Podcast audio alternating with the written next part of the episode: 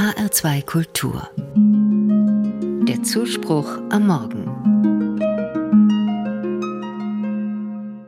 Der Krieg in der Ukraine, die Auseinandersetzungen zwischen Israel und den Palästinensern im Nahen Osten, die Klimakrise, die Inflation und das Haushaltsdefizit im eigenen Land. Gründe genug, um Angst und Furcht zu empfinden. In einer Welt, die so geprägt ist von Hass, Zerstörung und Unsicherheit, ist es nicht leicht, sich nicht zu fürchten. Und auch persönlich gibt es Dinge, vor denen wir Angst haben. Angst essen Seele auf, titelte ein Film von Rainer Werner Fassbinder im Jahr 1974. Angst macht eng, nicht nur das Herz, sondern auch den Blick. Und persönlich kenne ich die Erfahrung, dass Angst ein schlechter Ratgeber ist. In der Bibel wird ein gegenteiliger Akzent gesetzt. 365 Mal sagt Gott in der Bibel, fürchte dich nicht.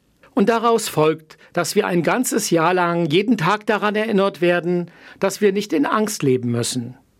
Erst vor wenigen Tagen haben wir in der Weihnachtsnacht die Botschaft der Engel an die Hirten vernommen. Fürchtet euch nicht, denn siehe, ich verkünde euch eine große Freude. Und als der Engel Maria mitteilte, dass sie den Sohn Gottes in die Welt bringen sollte, hatte sie natürlich Angst. Ihrer Angst begegnete der Engel Gabriel schon bei der Begrüßung mit den Worten Fürchte dich nicht. Und die weitere Nachricht Gott hat einen Plan mit Maria, sie soll ihm vertrauen. Mich beeindruckt die Geschichte immer wieder aufs Neue. Maria befand sich in einer Situation, die sich ihrer eigenen Kontrolle entzog und sie hatte sicherlich Angst. Wir kennen heute das Ende der Geschichte und wir wissen auch, dass es gut ausgegangen ist. Maria konnte das nicht erahnen. Sie hat trotzdem an Gott festgehalten und seinen Worten vertraut. Ich kenne das auch aus eigener Erfahrung. Die Kontrolle abzugeben fällt mir schwer. Es löst Ängste aus, vor allem dann, wenn es um wichtige Dinge geht. Und dennoch treten in meinem Leben immer wieder Situationen auf, die sich meiner Kontrolle entziehen. Schwere Krankheit oder der Tod eines geliebten Menschen. In solchen Situationen denke ich gerne an die Worte aus der Bibel, die mir Hoffnung und Zuversicht geben wollen.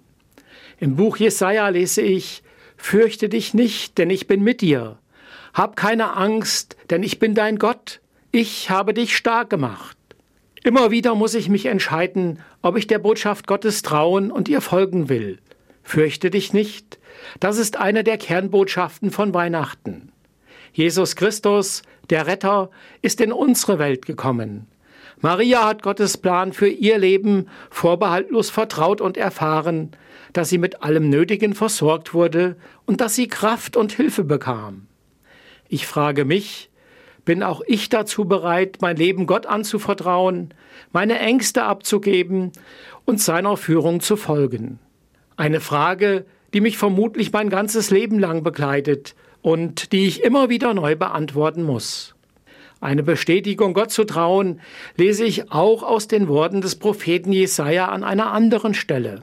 Fürchte dich nicht, denn ich habe dich erlöst. Ich habe dich beim Namen gerufen. Du gehörst mir.